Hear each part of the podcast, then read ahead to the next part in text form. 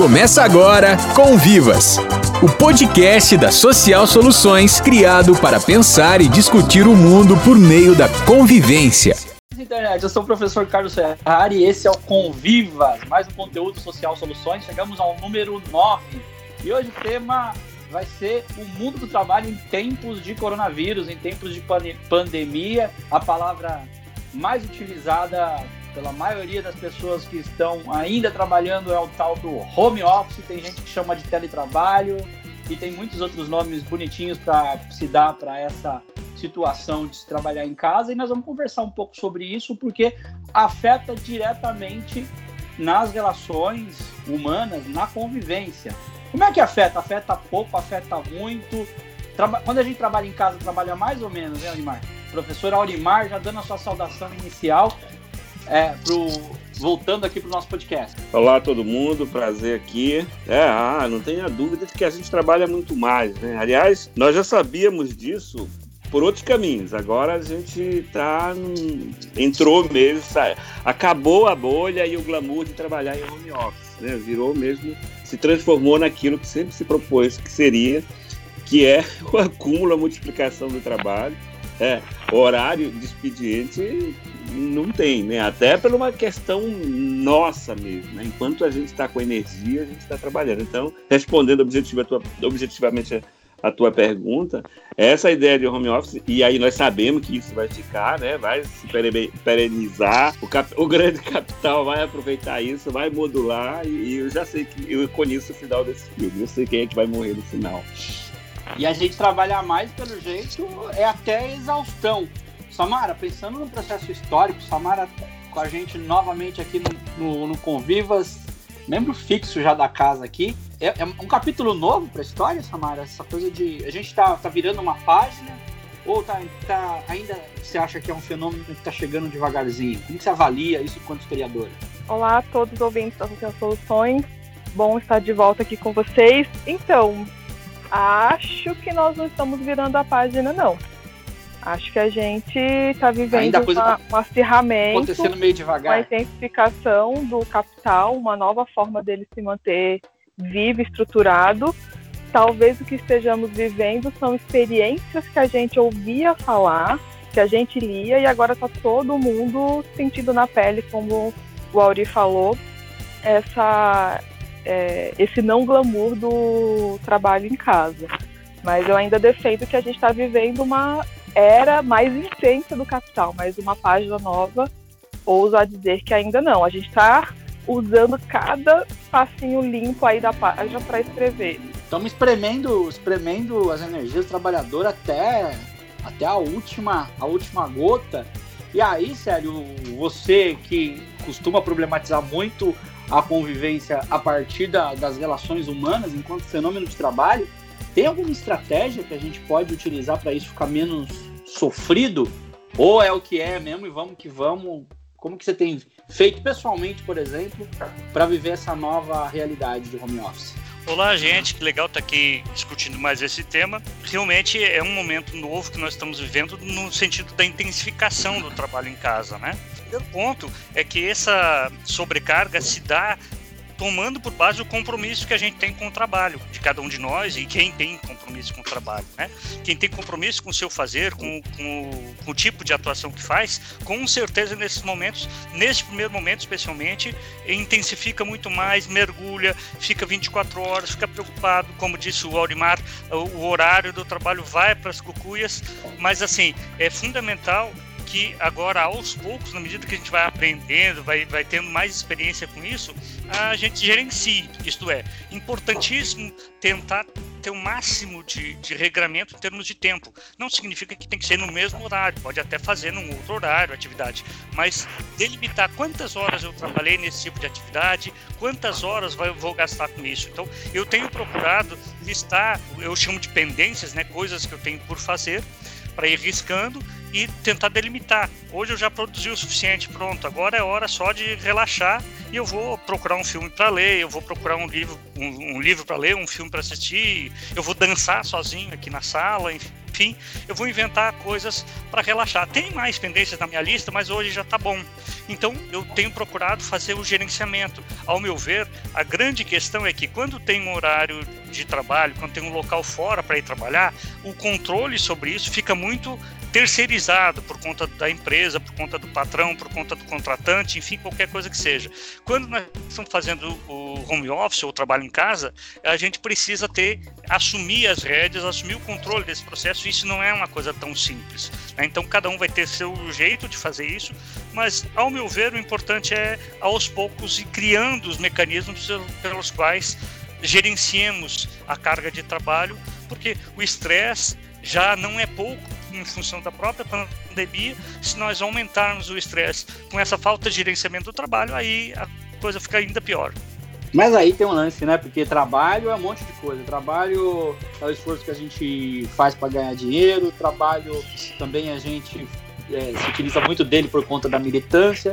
E a gente trabalha para cuidar da casa, trabalha para cuidar do filho, trabalha para fazer os hobbies. Como é que faz, Dani? Você tem duas filhas, professora, é, é, canal social Soluções, tudo é trabalho, né? Como todos nós aqui. No caso da mulher, em tese, isso fica um pouco mais, mais carregado. É em tese mesmo ou é de verdade? Como é que, como é que você está tocando isso por aí?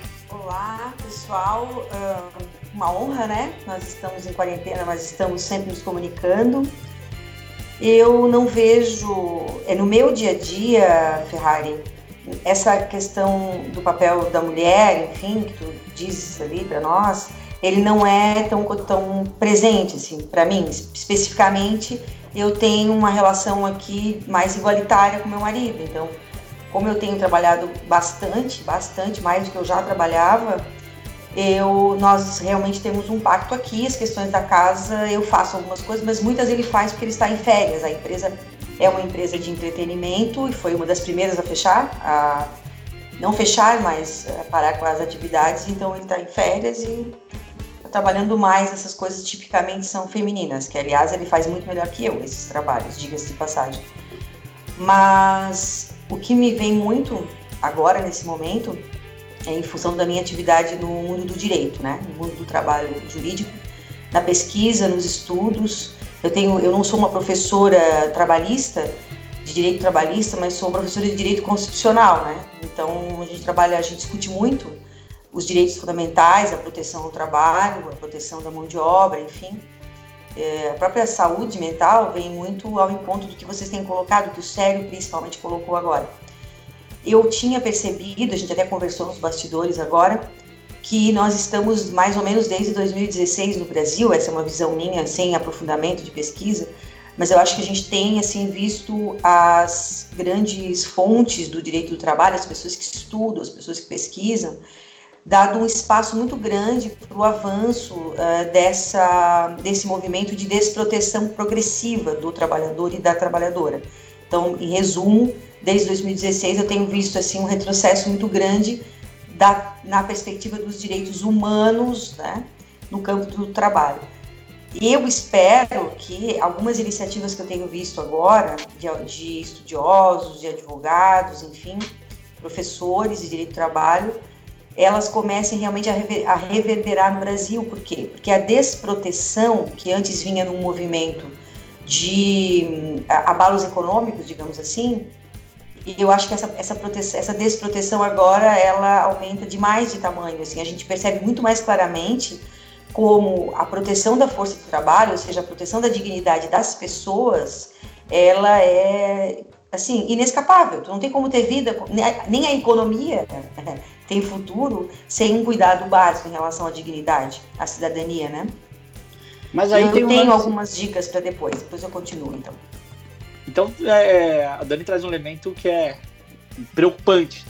A gente vive um, um processo progressivo de desproteção, é, e, e, como disse bem a Dani, isso vem desde 2016. E, em paralelo a isso, se, se, se do lado do Estado, das legislações, a coisa cada, cada vez fica mais agravada, também tem uma, como disse o Célio, uma relação é, dessa, desse fazer no mundo do trabalho de nós para com nós mesmos, né? O Célio me parece que está bem disciplinado, tem inclusive tempo para dancinha, enfim. Como é que você está fazendo, Olimar? Você usa algum aplicativo? Eu, pessoalmente, por vezes, eu, eu vou nessa vibe que vocês falam, intensificando, nem almoço, trabalho 10, 12 horas, mas por hora também vem um desejo de procrastinar incontrolável. Como é que você, pessoalmente, tem feito para fazer essa gestão do cotidiano, Olimar? Cara, primeiro assim, ó, eu, eu invejo esse, esse cara, tipo, sério, assim, que consegue essas coisas fantásticas, sabe? De racionalizar o tempo, tem essa capacidade. Isso deve ser coisa de catarinense. é. Não, e, e, aí tem, ainda tem essa coisa da Dani, né? Que é essa divisão social lá do, do trabalho doméstico também é muito legal. Vocês viram da palestra, curso sobre isso, porque é muito complicado isso aqui, isso aqui no isso aqui, pelo menos aqui em Santo André, nesse meu endereço aqui, é complicadíssimo uma, isso, né? Uma ideia de palestra, nota Nós, nós não estamos não, não conseguindo muito sucesso nessa história de parametrizar tempo, colocar. É, enfim, o, o, que é o que. Agora, eu até não sei se respondo, conseguindo responder ou não, que o Ferrari me pergunta, né? É, eu queria não sei se é discordar, mas fazer um adendo. Eu acho, Samarinha, eu acho que a gente eu não sei que página que é e nem que significa que, que essa virada de página vai melhorar alguma coisa.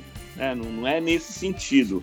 Mas o fato é que a situação, o contexto, a circunstância, a circunstância em si, ela está ela tá acelerando um determinado processo de, de, de, é, de, mudança de comportamento, de atitude, de hábito na gente, né? Que eu acho que tem esse lado que o Célio coloca, que é muito legal, que o, nosso compromisso diante da ferramenta que a gente tem, a gente consegue, a gente acaba trabalhando muito mais porque a gente acha que pode fazer muito mais em função da situação, etc, etc, etc.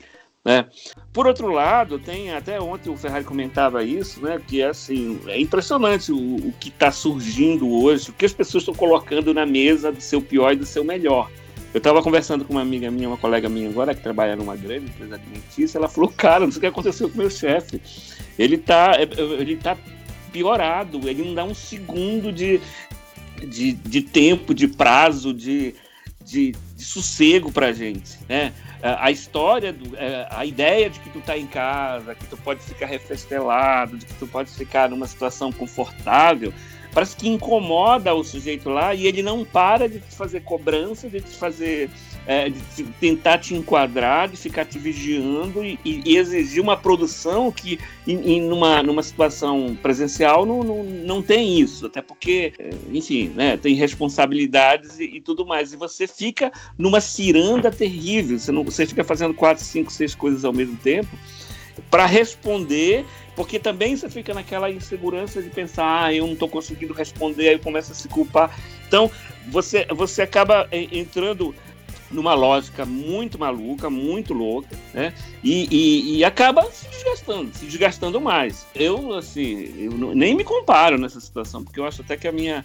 O, eu, o que eu mais me preocupo, que tenho trabalhado muito mais, é com meus alunos. Ainda bem que eu não tenho tantos esse semestre, só tenho 170.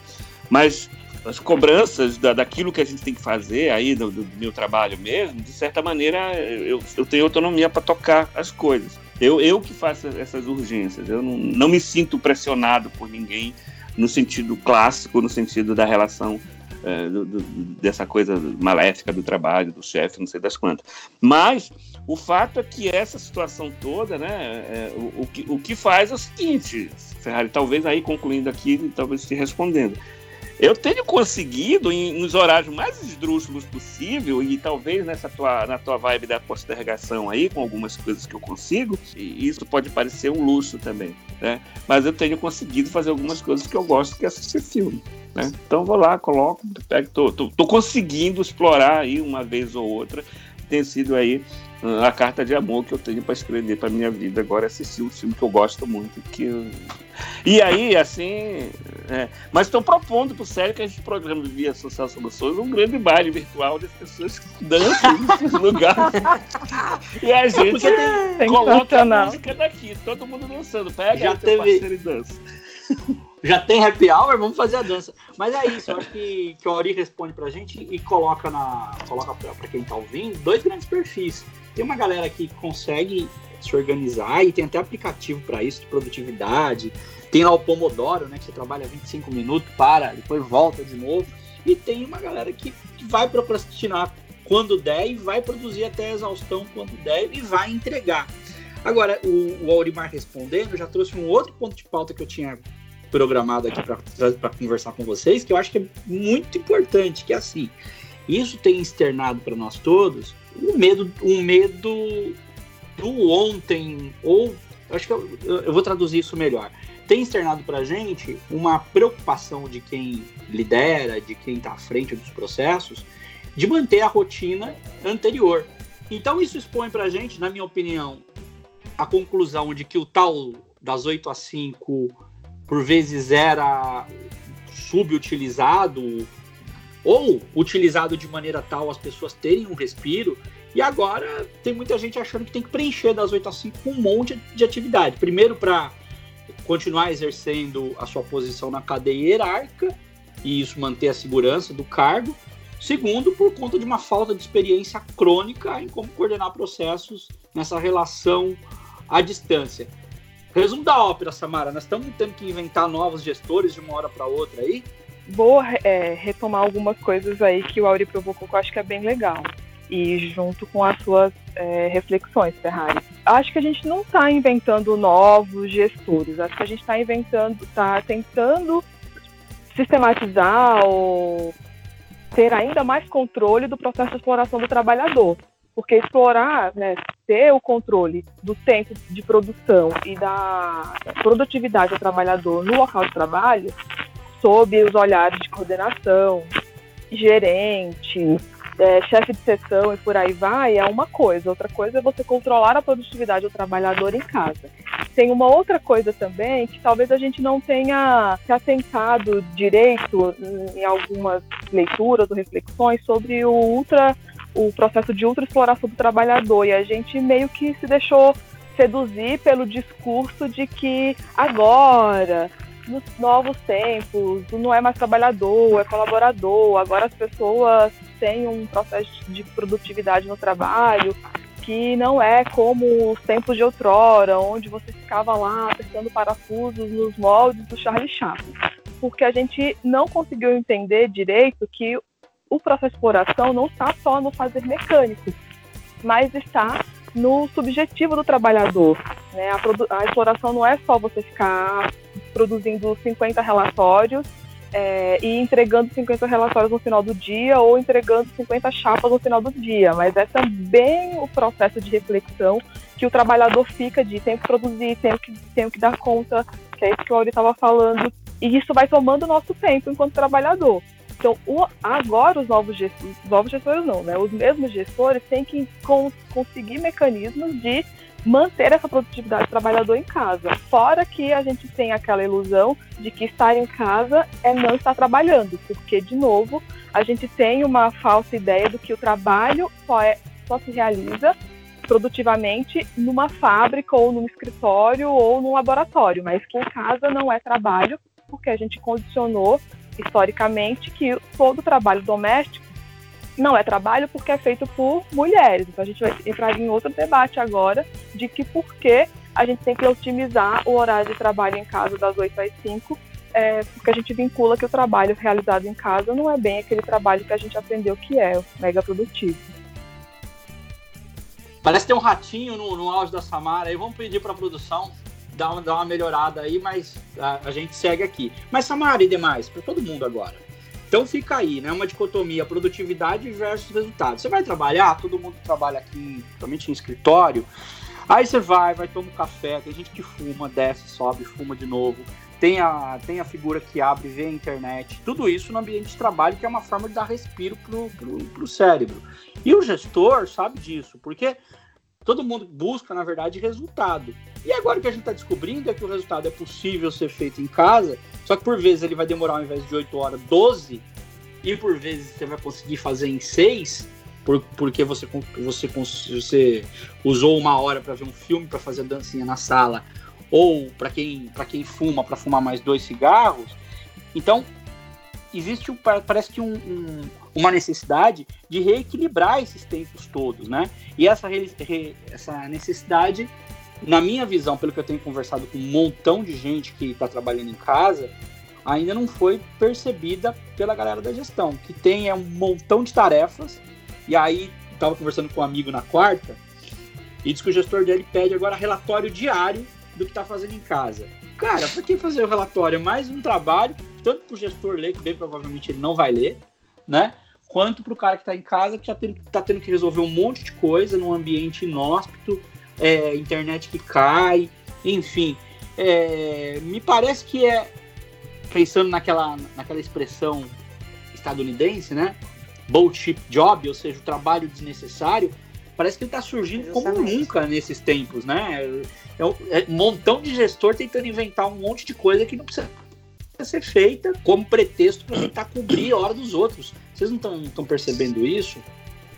Na verdade, eu tenho muita vontade para falar isso porque eu não tenho gestor, tá? Eu sou autônomo, acho que a maioria de nós somos aqui, mas conversando com as pessoas isso tem ficado muito claro, né? O interessante é, assim, a gente conversando aqui, é, a gente lembra quando surgiu essa história, essa, essa glamorização, até que a, a Samara coloca aí como sendo mais um resultado desse processo de convencimento aí, né? Tipo, ah, o funcionário do, do lá do, da Google, né, ele leva o cachorrinho para o escritório, ele leva uma rede, ele, ele faz suco de fruta na mesa de trabalho, porque é essa a compreensão de que ele, estando numa situação mais confortável, mais à vontade, ele é muito mais produtivo do que se ficar pressionando para que ele produza.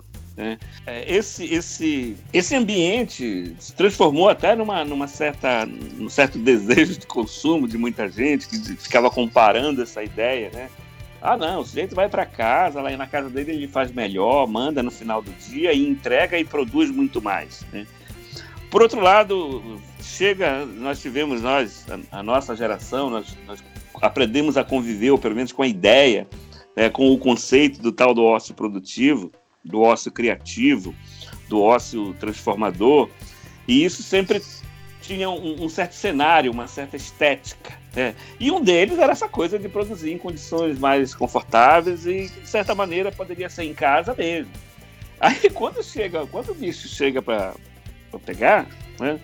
Ah, ah, é totalmente o contrário disso. Foi mais uma mentira que contaram pra gente. Talvez pela essa ansiedade de quem precisa lá mostrar que se tu vai continuar recebendo teu salário, tu vai ter que trabalhar e me provar isso, ou seja, pela, por, por essa inabilidade mesmo, né, por essa grande novidade de, de, de, ter que fazer o gerenciamento de algo que não consegue, que não tem ideia de como seja, e que, numa situação até de, de certa insegurança, sempre acha que o cara tá, que o, o outro está burlando ele, está fazendo com que está trabalhando menos do que deveria. Né?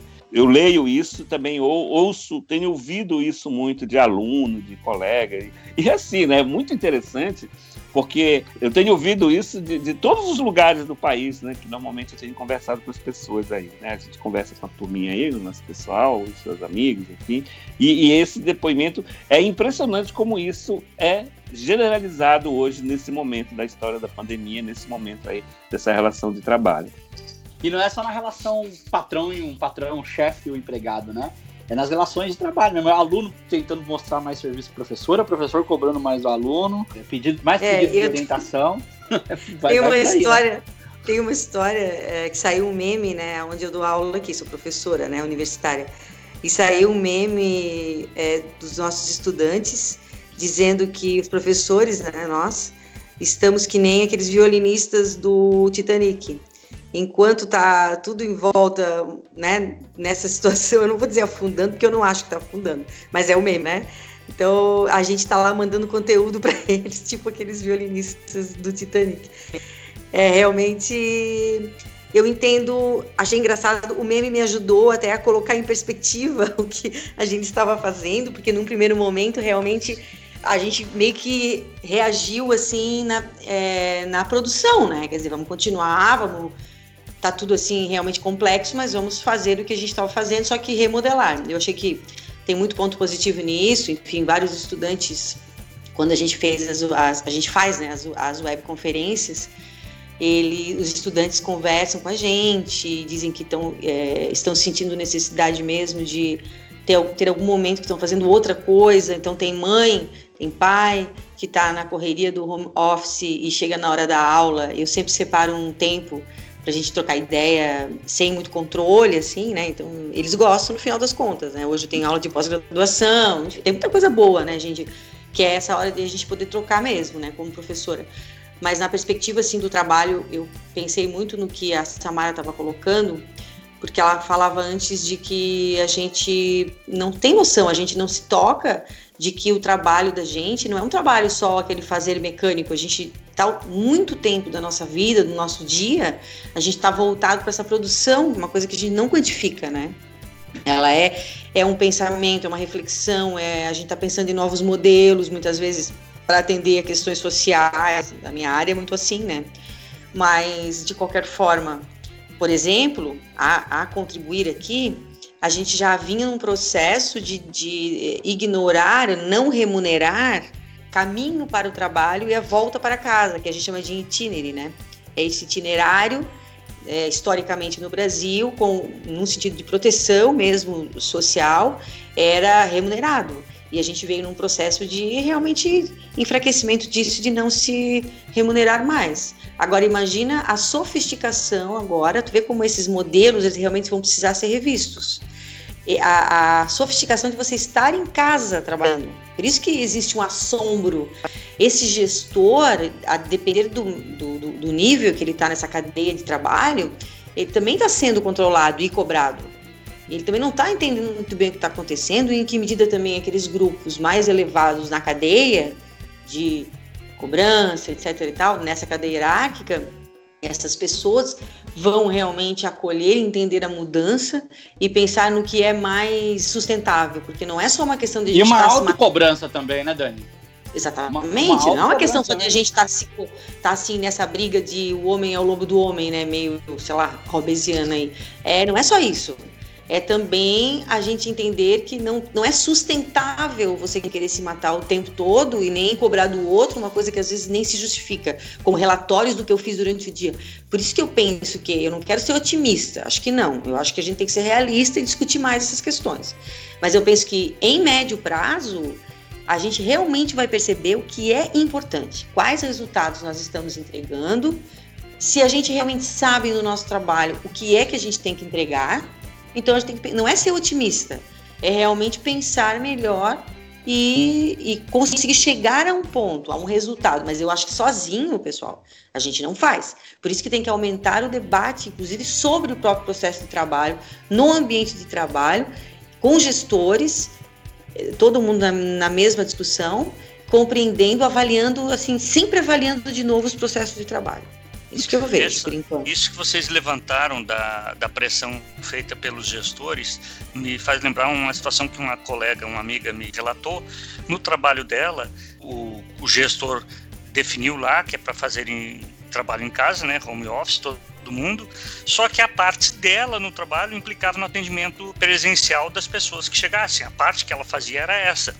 E aí ela não tem como fazer. Os colegas têm muitas coisas de retaguarda, muitas coisas, enfim, de escritório estão fazendo, mas ela, o trabalho dela não, não é realizável a partir de casa.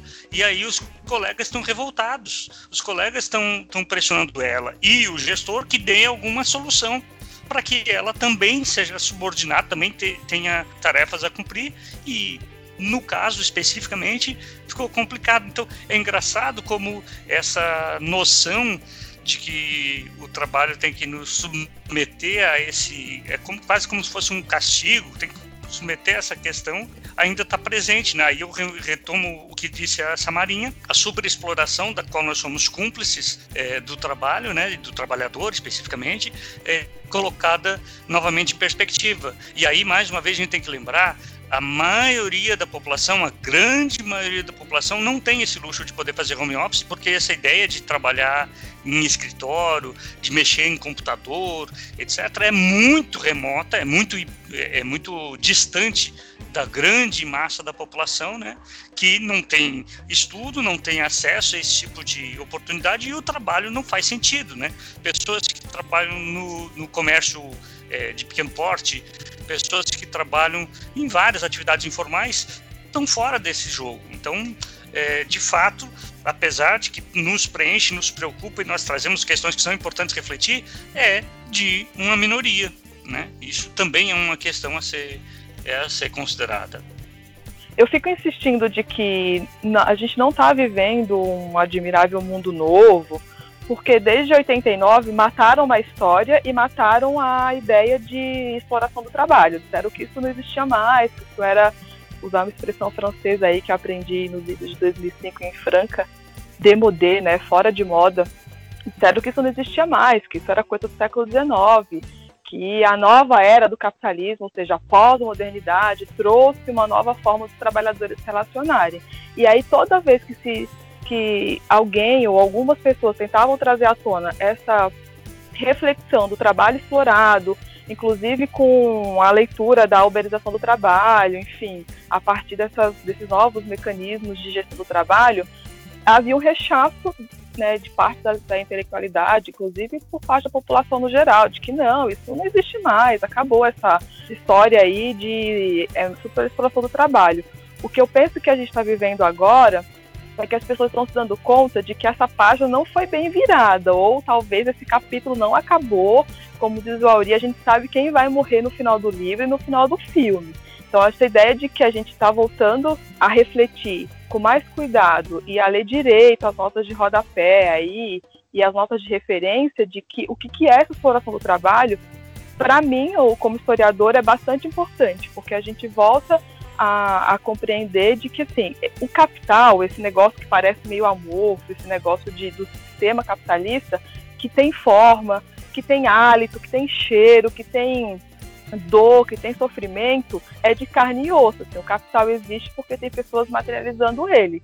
E essa ideia do capital maniqueísta também tá, né, é outra reflexão que eu acho que esses tempos de pandemia têm nos mostrado que não é bem assim. Vide as histórias aí da Dani e do, e do Célio e do Aurimar. E aí tem o lance da convivência, né? Mas a gente caminhando para o final, porque o grande barato do trabalho, seja ele qual for, é você poder conviver, encontrar pessoas, e isso a gente está perdendo muito, né? É, pessoalmente, eu tenho é, me disciplinado para produzir e a cada período eu dou uma parada, vou para a rede social, ligo para alguém, dou uma olhada no WhatsApp. Eu não tenho WhatsApp no computador porque eu acho que isso tira, tira muito a atenção. Então, quando eu estou escrevendo, eu desativo todas as notificações, mas também procuro a cada uma hora, e sei lá, não tenho, não tenho disciplina com isso, mas a cada, a cada período, dá um tempo, ligar para alguém, sair aqui do, do cômodo onde eu tô e conversar, e, e tomar um café, ver minha filha, enfim. Como é que vocês estão fazendo para conviver? Porque faz falta, né? Faz falta aquele, para quem trabalha em escritório, aquele encontro para tomar um café, né? aquele bate-papo quando você passa na recepção, você encontra alguém, enfim. É, vocês estão tentando cuidar disso, dessa convivência um pouco também, para não ficar muito, muito fechado dentro de si mesmo? Então, aqui eu tenho, eu, eu vivo, eu, eu, mais três pessoas. Aí é meu marido, já, já falamos dele, né, que trabalha 50-50 aqui nas funções. Tenho as minhas duas filhas. A gente tem um desafio. Eu, especialmente sinto como desafio. Então eu trabalho realmente com o computador, né? Sempre a gente meio que se faz uma rotação aqui, nos, cada um tem a sua atividade, precisa de computador, precisamos de internet de qualidade, então com cabo, aí a gente se organiza, tá? Agora, tem, eu, tipo, ontem, por exemplo, foi um dia de muito trabalho para mim, né? Muito, muita coisa. E aí chegou uma hora que a gente falou, o que, que nós vamos fazer juntos hoje? Então a gente marcou tal horário, foi bem nesse nível. A gente marcou um horário para assistir alguma coisa, assim como outro dia também nós quatro fomos fazer exercício. A gente liga aqui no YouTube umas coisas loucas aqui de exercício em casa. Como diz o Aymar, como diz o hum. isso é muito catarinense, cara. Muito, muito... catarinense. aí começamos, aí começamos, aí começa, um começa a pular e a se empolgar mais, o outro começa a rir. Depois no final tá todo mundo fazendo exercício, já suando. E vai todo mundo pro banho. Parece assim que a gente realmente saiu de casa pra academia, voltou, dá uma quebrada, sabe, gente? Dá uma quebrada na rotina, dá uma. É, solta, assim, acho que os hormônios de mais alegria, é uma coisa meio biológica, talvez, e a gente convive. E é peso, e faço. Quando não tem peso para todo mundo, dá para pegar o arroz, dois quilos, e vai fazendo, e vamos que vamos, pessoal. Como é que tá fazendo para conviver, encontrar pessoas, Almar? É quando dá mesmo? Tem alguma estratégia? Não, estratégia, estratégia pensada, né? É, sou, sou do norte, assim, de cima, né? Mas, a, bom, a, o fato é, eu posso até colocar, categorizar isso, porque, de certa maneira, né, a gente estava tão distante durante muito tempo nessa, nessa maluquice toda, que de certa maneira nós estamos convivendo aqui. Eu, a minha filha está aqui em casa durante o tempo, então tem o meu genro, tem a minha neta que está aqui, que está de férias. Tem... Então, é, esse núcleo afetivo mesmo, nosso, que está é, muito próximo, está muito se apoiando, faz todas as refeições juntos e, e pede comida, e, enfim, né? Então, de certa maneira, isso está tá contemplado aí, né? A gente não, ainda não está querendo se matar, não. E a, e, aí tem sido necessário algumas incursões presenciais lá no meu trabalho? Pelo menos uma, às vezes até duas vezes por semana tenho ido lá. Então, Sabinha, é, é, tem sido assim. O, o, que tem de curioso nisso, que eu acho que é legal, que tem a ver com a tua pergunta, é que eu tenho recebido e me flagrei fazendo nessas postergações e divagações da internet, é recebido contato de gente que eu não falava há muito tempo. Gente lá de Santarém, Isso tá muito legal, Pará. Né? Isso, é, ó, a, minha, a minha prima, que lembra, Ferrari, quando nós fomos em breves, que ela vinha e não veio, sim, né? Sim, sim. Ela mora na beira do rio, lá num lugar chamado Jaburuzinho. Fica no interior de breves. Você imagina que, que eternidade que se leva para chegar lá. E ela me procurou e a gente está falando praticamente todo dia, pelo menos um oi e tal, né? Ela tá, já tem uma certa idade, ela é, ela é mais velha que eu. E ela tá lá, ela tá lá na beira do rio e ela tá afetada. Tá rolando tá, confinamento? Lauri? Tá rolando confinamento na beira do Já rio? tem o confinamento natural, né? Já, tem... já é próprio do ambiente, mas Assim, o que, o que tem muito concreto lá é a preocupação. Se chegar aqui, a gente está na roça, né? Porque, aliás, já está na roça mesmo. É. Mas a questão é, é, que não tem, não, não terá recurso e tudo mais. Mas então, o meu amigo que mora lá em Alter do Chão, que eu nem sabia que estava morando em Alter do Chão, me achou, me procura. O outro colega meu que, que mora lá no outro interior do Pará, lá numa região chamada Moju, que é uma cidade que se brinca que o povo fala francês lá, porque todo mundo fala já me vou, para que que eu vou, para que que eu tô. Então, a gente aí começa a conversar e eu sei que isso é consequência desse momento, né? E de, de, de todas as maneiras eu fico bem é um momento bem aprazível assim, apesar da distância, apesar de tudo, mas é um reencontro e eu sinto que é uma necessidade realmente das pessoas resgatarem. Aliás, uma amiga de infância minha que eu nem sabia estava viva, que mora no Rio de Janeiro hoje, ela, quando eu vi, eu chegou o, o, WhatsApp dela que ela conseguiu com outro amigo meu lá de Belém, é, mandou mensagem para mim aqui e a gente começa a conversar quase todo dia, troca um oi também. Então, são as novidades dessa questão da convivência virtual aí, né? Presencialmente, o meu núcleo afetivo aqui tem sido bastante significativo e, e confortável aqui em casa. Outro fenômeno são os grupos de WhatsApp, né?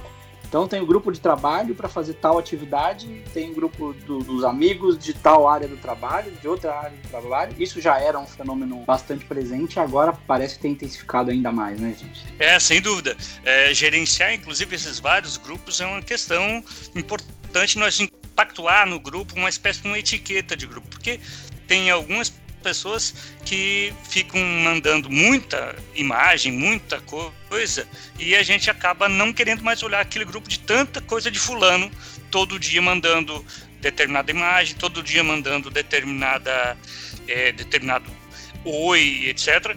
Que não é o caso, ao meu ver. Em grupos não deveria, ao meu ver, ser desta forma. Também tem uma questão curiosa que é, recebeu uma notícia interessante de alguém. Beleza, ah, que que bacana, que bom, vou, vou ter que mandar, vou mandar para mais gente. Aí vai lá na sua listinha de contatos para esse, para esse, para esse grupo. Não olhou primeiro se aquele grupo já tinha. Então, alguns grupos que eu participo, às vezes a mesma notícia vem três, quatro vezes. Aí, não, não, aí a gente se incomoda e não quer mais olhar para aquele grupo. Não faz sentido. Então, é fundamental que os grupos bombaram, como você disse, acho que já era um fenômeno, mas aumentou ainda mais, mas que na medida do possível procurem fazer alguns combinados, algumas questões para que não se torne um espaço maçante, né? Para que a convivência seja seja interessante, seja agradável, seja atrativa também no, nesse sentido, né? Muito legal, gente. Vamos chegando para o final, né? Eu acho que a gente conseguiu fazer um bom raio-x aí do, dos desafios e talvez das possibilidades da, dessa vida no mundo do trabalho é, atual. Para finalizar, antes da gente ir ampliando o repertório, vamos fazer aqui um, um bolão, né? uma bolsa de parpite. O que, que vai surgir de, de função nova pós-pandemia? Vamos fazer um exercício de futurologia aí.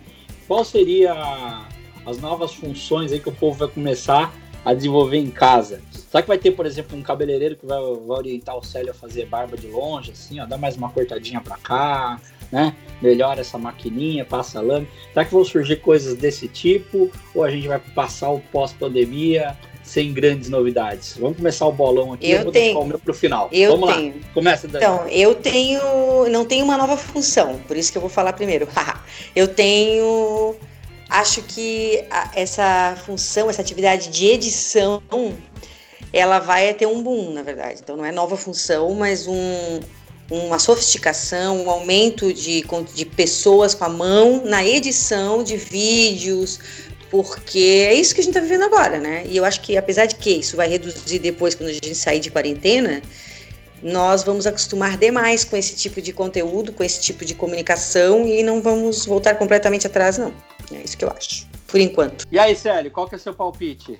Tem alguma, alguma ideia aí de nova profissão? Aumentou e vai aumentar muito os serviços de entrega, não só de entrega de comida, entrega desse tipo de coisa, mas na medida em que muitas atividades agora a gente passou a fazer remotamente, é, de vez em quando vai ter que fazer, mandar um documento, mandar um material, enfim. Então, ao invés da gente ir nos lugares como ia antes, muito, né? Muitos dos nossos deslocamentos vão diminuir porque a gente vai avaliar que realmente não é uma melhor estratégia e aí nós vamos acionar, terceirizar, vamos dizer assim, os deslocamentos, ao meu ver. E que tem um impacto muito interessante, por um lado, porque é, reduz o trânsito, reduz os acidentes, reduz a poluição, reduz um monte de coisa, mas também porque abre uma oportunidade, não necessariamente a gente vai aproveitá-la, mas abre uma, uma oportunidade é, em reduzindo nosso tempo de deslocamento de é, poder fazer outras coisas e até não fazer nada, se for o caso, né? Então, ao meu ver, reduz o nosso gasto com deslocamentos, gasto de tempo e abre muito mais mercado de entrega de coisas. Legal. Samara e Olimar, vocês têm algum palpite aí para nós? Vocês estão sentindo o, cheiro? O Célio é, já deu o meu palpite, eu acho que vai intensificar esse lance. Um outro, assim, rapidinho, é o faça você mesmo em casa, assim, esses vídeos ah, cultura maker, bombado. Né? É, essa, essa cultura maker aí, acho que vai bombar ainda mais. O pão, fazer o pão em casa. Vocês já, viram, fazendo, já, já fazendo, sentiram o cheirinho que dá determinado horário da tarde? Muito em volta, bom. assim, dos vizinhos. Ai, que saudade da minha avó. Eu tô fazendo pão. É... Tem algum palpite ali? Ah, eu não tenho não, cara. Eu não tenho a menor ideia que vai acontecer nesse, país, nessa vida. Não, não, sei. Que, o que a gente sabe, ou pelo menos o que eu acho que a gente tem certeza, né? É, e, e, os cuidados devidos é até o que nós falávamos ontem essa questão do social ela vai voltar de maneira muito forte, vai exigir.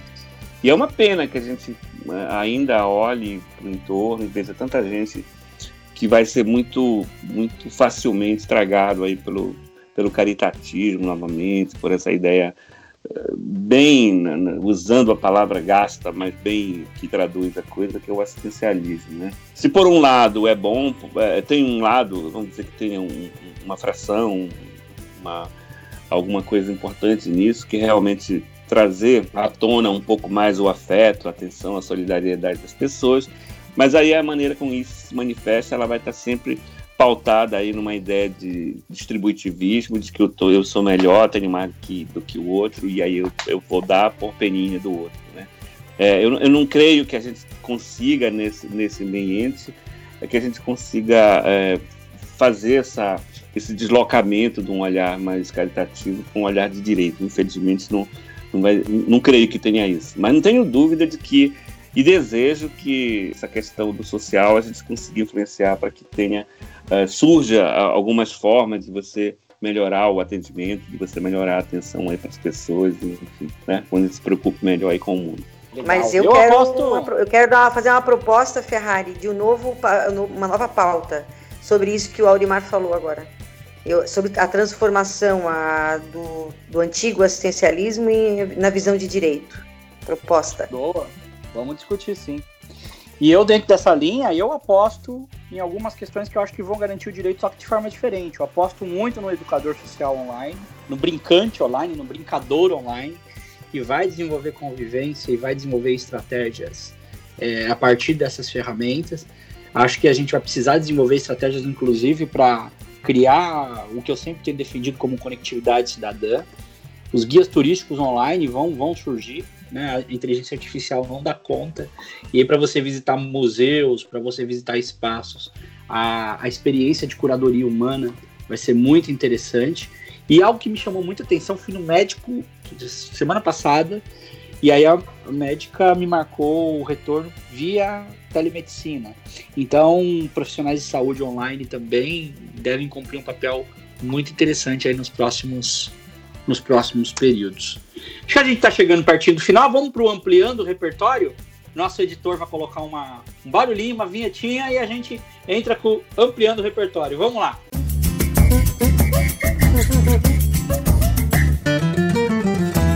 começar com o Célio. Qual que é a dica para o final de semana de quarentena, na próxima semana? O que, que você está fazendo além de da dancinha na sala? Eu não tenho dúvida de que dançar é uma excelente dica, né? Precisamos movimentar o corpo, precisamos curtir a curtir a música, né? Então eu vou ficar nesse nesse âmbito, aproveitando o momento que nós temos Moraes Moreira, hum, coloca a trilha de Moraes Moreira para poder fazer um exercício, você vai ter um banho de brasilidade e ao mesmo tempo vai Coisa poder boa. dançar muito espontaneamente, usando todo o espaço que você tiver. Se possível, como a Dani disse, em turma, quem estiver confinado com mais gente, dance Moraes Moreira, vamos comemorar, comemorar a vida apesar de tudo.